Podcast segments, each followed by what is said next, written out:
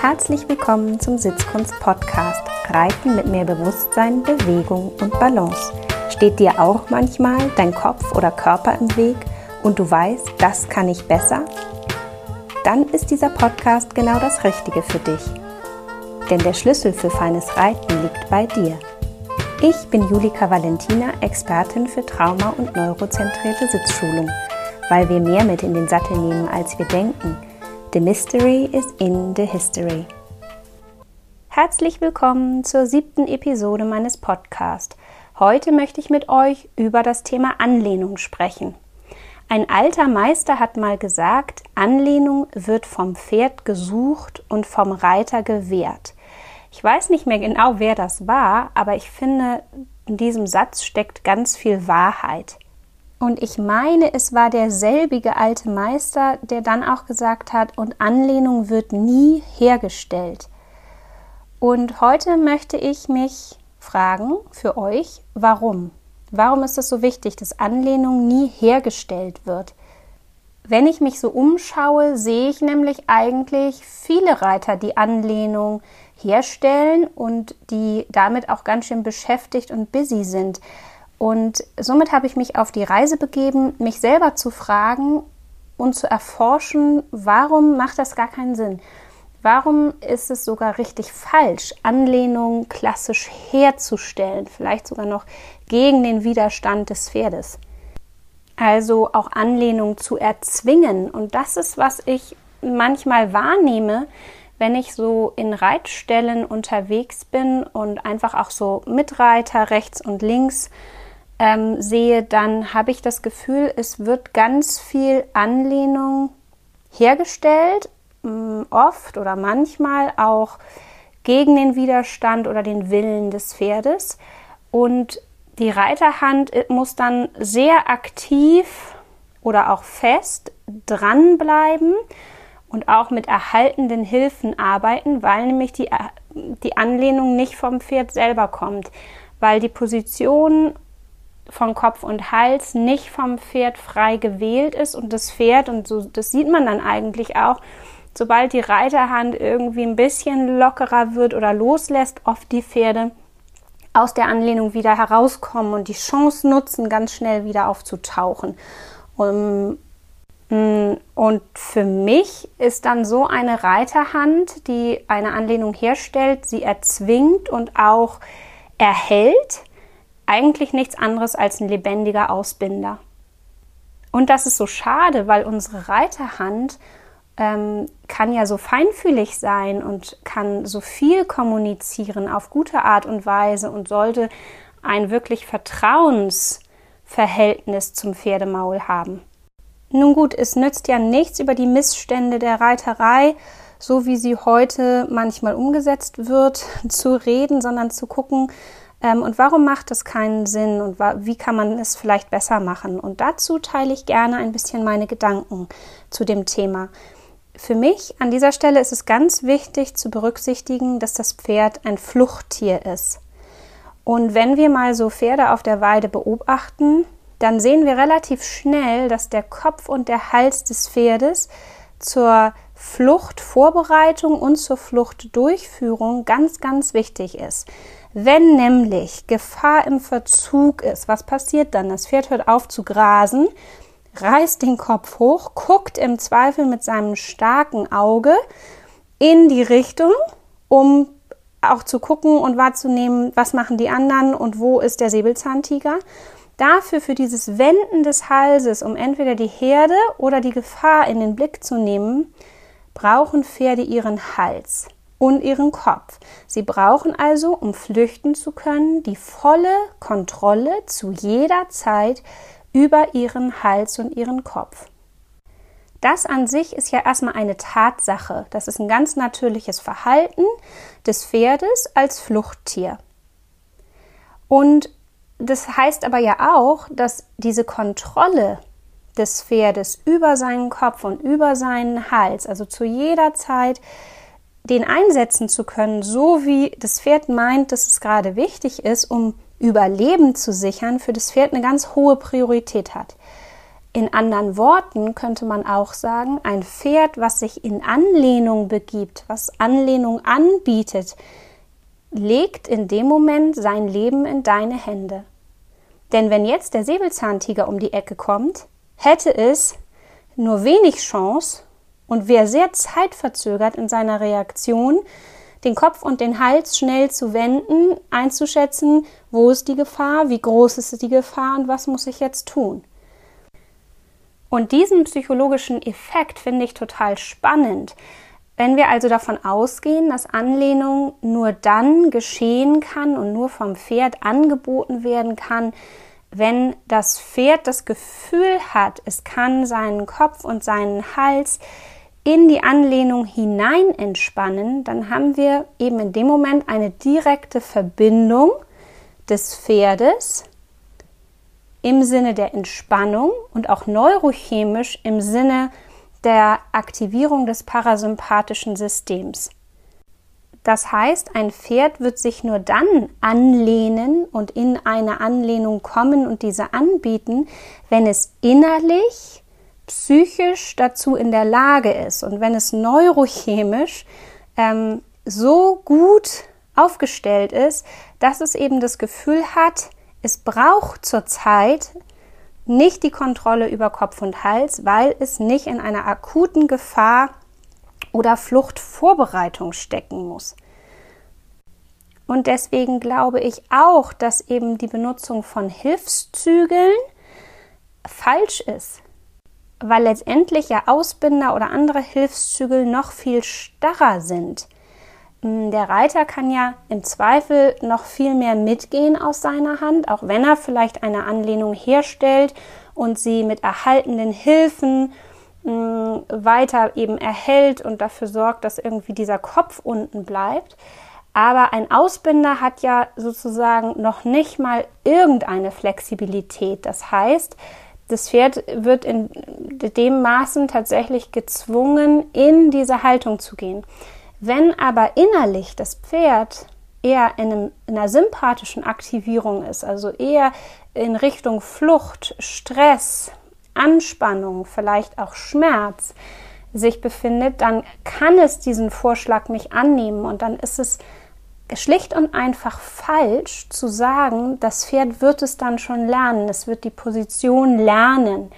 Was das Pferd lernt, ist eine Schmerzvermeidung, eine Haltung zur Schmerzvermeidung. Und das sehen wir ja relativ oft, dass eben auch Hilfszügel und andere Ausbinder falsch verschnallt sind, nämlich zu eng verschnallt sind, dass selbst wenn das Pferd, ich sag mal, in, wenn es es so gibt, in guter Art und Weise dem Ausbinder Bindezügel nachgeben, würde es oft dann schon hinter der Senkrechten ist und da ja auch nicht mehr wegkommt. Das heißt, selbst in dem Moment, wo ein Muskel müde wird und vielleicht schmerzt und das Pferd das Gefühl hat, ich muss mich mal strecken oder ich muss einfach mal eine andere Haltung einnehmen für einen Moment.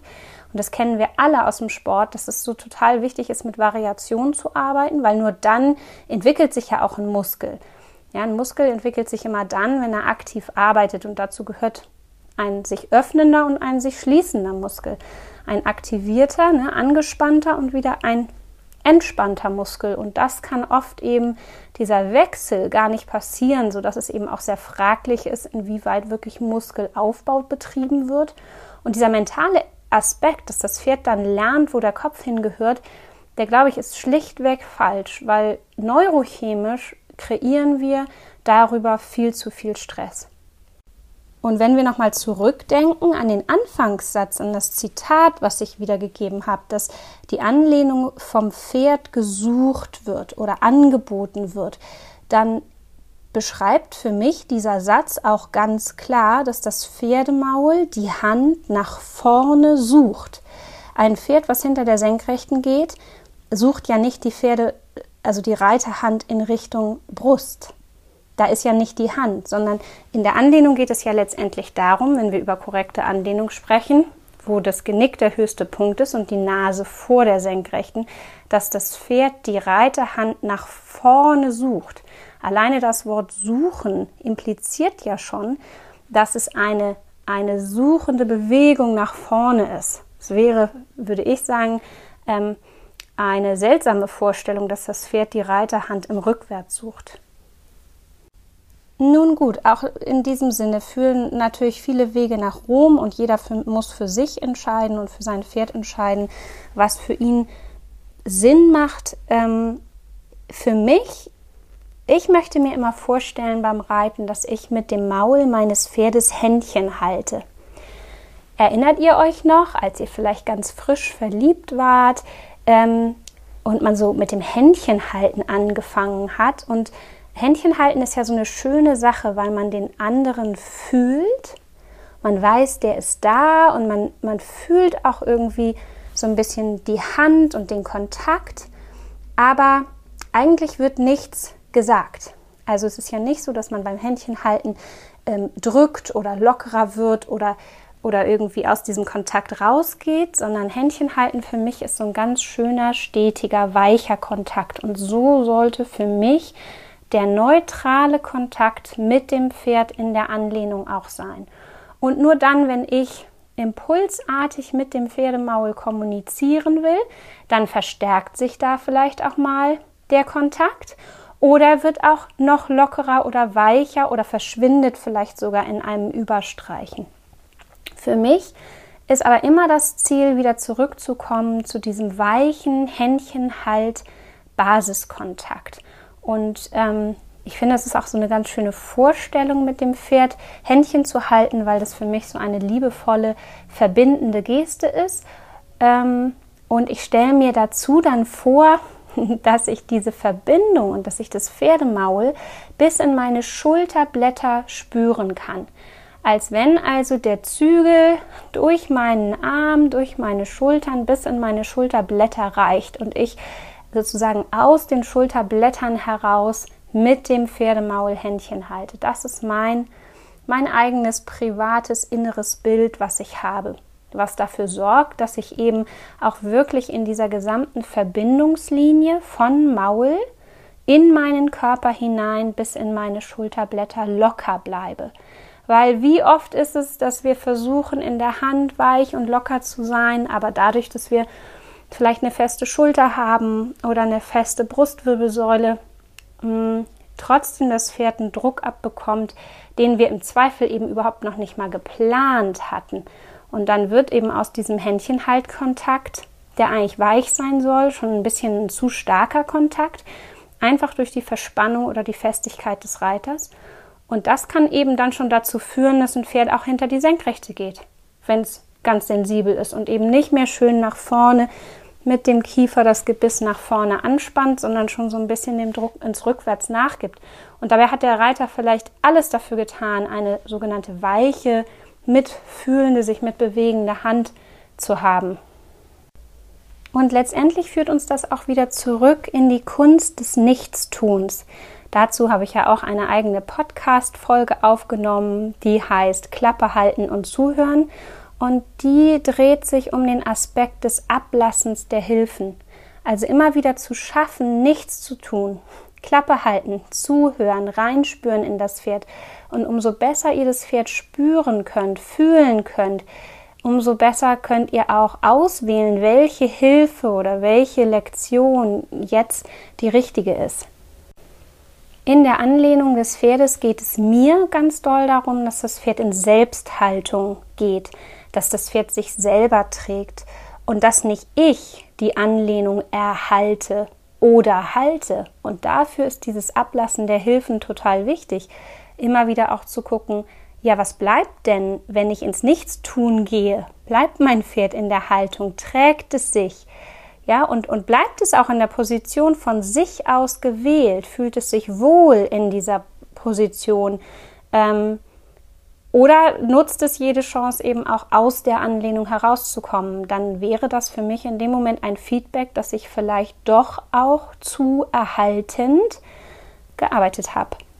Und wichtig an dieser Stelle ist mir auch ein Wort über die Hinterhand und die Aktivität oder den Fleiß der Hinterhand zu verlieren. Ähm, Oft wird ja von vorwärts gesprochen oder schneller reiten, aber darum geht es eigentlich nicht. Eigentlich geht es wirklich darum, dass das Pferd aktiv hinten dabei ist Und auch da teile ich gerne mein privates Bild mit euch. Und zwar stelle ich mir so einen Bergsteiger vor, der so eifrig, ja, am Anfang seiner Wanderung den Berg hochgeht und so Strecke macht und sich auch ein bisschen hochstemmen muss, weil es eben schon so ein bisschen bergauf geht. Und wenn mein Pferd beim Reiten richtig schön da ist und dann kann ich diesen Bergsteiger fühlen, dann kann ich nämlich fühlen, wie die Hinterhand des Pferdes mein Becken bewegt und wie ich nicht nur nach vorne geschoben werde, sondern richtig so ein bisschen nach oben angehoben werde. Hm, vielleicht nehmt ihr das heute mal mit aufs Pferd, dieses Gefühl, und versucht mal mit eurem Po zu fühlen, wann könnt ihr sowas wie so einen aktiven Bergsteiger fühlen und auch fühlen, wie euer Becken eben nicht nur nach vorne, sondern auch nach oben gehoben wird.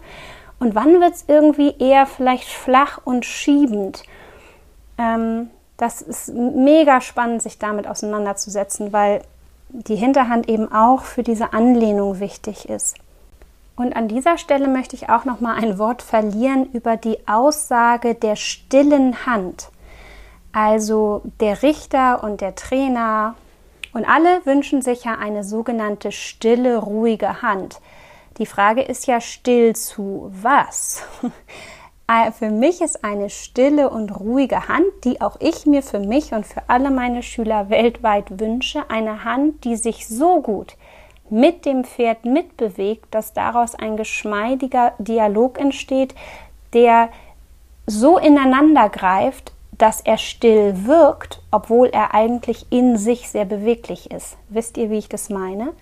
Weil wenn ihr unter einer stillen Hand eine stehende, sich nicht bewegende Hand versteht, dann würde das bedeuten, dass ihr eigentlich eben wie ein lebendiger Ausbinder seid, der die Pferdebewegung, die natürliche Bewegung der Wirbelsäule des Pferdes nicht mitgeht, sondern sie sogar vielleicht begrenzt. Und wenn Reiter fest sind in der Hand, im Arm, im Ellbogen, im Schulterblatt, dann kann das vor allen Dingen gerade im Schritt dazu führen, dass ein Pferd von einem Viertakt hin in eine Lateralisierung in Richtung eines Zweitaktes, eines Passes geht. Und Pass kann somit tatsächlich vom Reiter hausgemacht sein. Also überprüft wirklich auch nochmal, ob ihr die Bewegung des Pferdes der Wirbelsäule, im Schritt kann man das sehr schön fühlen, wie es so ein Nicken nach vorne geht und nach hinten, ob ihr das bis in die Schulterblätter spüren könnt. Und ein schönes Bild, was ich da habe, ist, als wenn ich eine kleine Lokomotive oder einen kleinen Zug in meinem Unterarm wohnen hätte, der so auf Schienen liegt und mit dem Pferd nach vorne gleitet und auch wieder zurück, sodass eben das Pferd durch mich keine Blockade erfährt. Wenn ihr das Gefühl habt, für euch und für euer Pferd ist das Thema Anlehnung ein schwieriges Thema, dann stellt euch doch mal Fragen. Und zwar könnt ihr euch fragen, ist die Anlehnung für mein Pferd körperlich schwierig oder psychisch? Kann es also aus mentalen und emotionalen Gründen mir seinen Kopf und Hals nicht schenken? Oder gibt es klare körperliche Gründe, die es dem Pferd sehr schwer machen? Für mich wäre das tatsächlich dann, je nachdem, was eure Antwort ist, auch eine unterschiedliche Herangehensweise, wie ich mit dem einen oder eben mit dem anderen Pferd arbeiten würde. Und die zweite Frage, die ihr euch stellen könnt, bezieht sich nur auf euch. Und ihr könnt euch mal fragen, störe ich den Prozess der Anlehnung irgendwie? Bin ich irgendwie im Weg? Sei es über eine Festigkeit, die ich im Körper habe, sodass das Pferd einfach da so ein bisschen eine Festigkeit und eine Härte spürt, die ja mit, wenn man mit Gebiss reitet, eben auch im Zweifel zu einem Schmerz oder zu einem Unwohlsein im Maul führen, führen kann. Oder seid ihr vielleicht beim Reiten mental, emotional so unter Stress und unter Druck, dass ihr einfach mental und energetisch eine Arbeitsatmosphäre kreiert, in der das Pferd sich nicht entspannen kann. Also Geht doch mal diesen Fragen auf den Grund. Also euch einmal zu fragen bei meinem Pferd, ist es eher ein psychisches oder ein körperliches Thema, wenn Anlehnungsschwierigkeiten entstehen? Und sich dann eben auch zu fragen, und stehe ich dem Pferd im Weg, körperlich oder vielleicht emotional, mental? Ich wünsche euch ganz viel Spaß bei der Beantwortung dieser Fragen. Ich hoffe, es hilft euch weiter, dieses ja doch schwierige Thema Anlehnung noch mehr zu verstehen und eben auch noch mal so ganz andere Aspekte mit einzubeziehen, warum euer Pferd vielleicht manchmal über dem Zügel läuft oder eben sich raushebt oder auch zu eng wird, vielleicht auch zu tief kommt. Da gibt es ja viele Variationen dessen, was wir eigentlich nicht wollen. Und denkt immer daran, korrekt biomechanisch wirklich eine gute Aktivierung in der Oberlinie habt ihr immer dann, wenn das Genick der höchste Punkt ist und die Nase vor der senkrechten. In diesem Sinne genießt die Zeit mit euren Pferden. Bis zum nächsten Mal.